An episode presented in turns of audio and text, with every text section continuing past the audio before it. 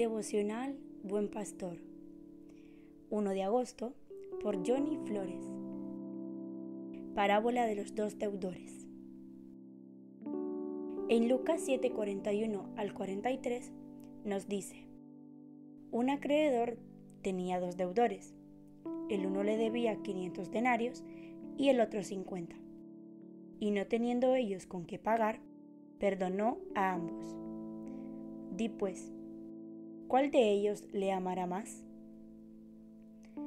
Para que entendamos esta parábola, tenemos que tener la convicción, en primer lugar, de que todos somos pecadores, como lo dice Romanos 3:23.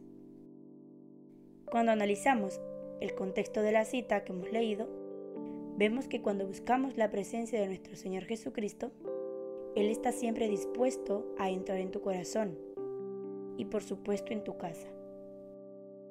Jesús no se negó a ir a la casa de un fariseo llamado Simeón, porque la intención de Jesucristo es que nadie se pierda y que todos vengan al arrepentimiento. Así lo explica Juan 3:16.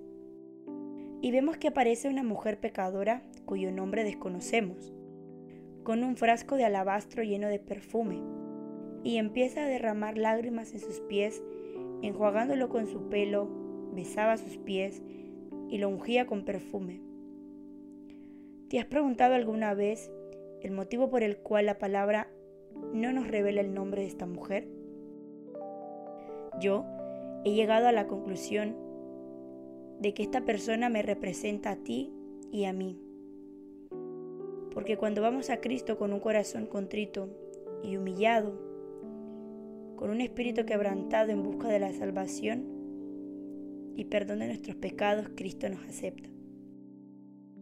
Aunque muchas personas como este fariseo llamado Simeón no entiendan el porqué de la obra del Señor Jesucristo está haciendo en tu vida y empiecen a usar palabras de menosprecio, juzgando, dejándose llevar por lo que ven en lo exterior, recuerda lo que nos muestra esta parábola, que nuestro Maestro Jesucristo ve nuestras intenciones y lo más profundo de nuestro corazón.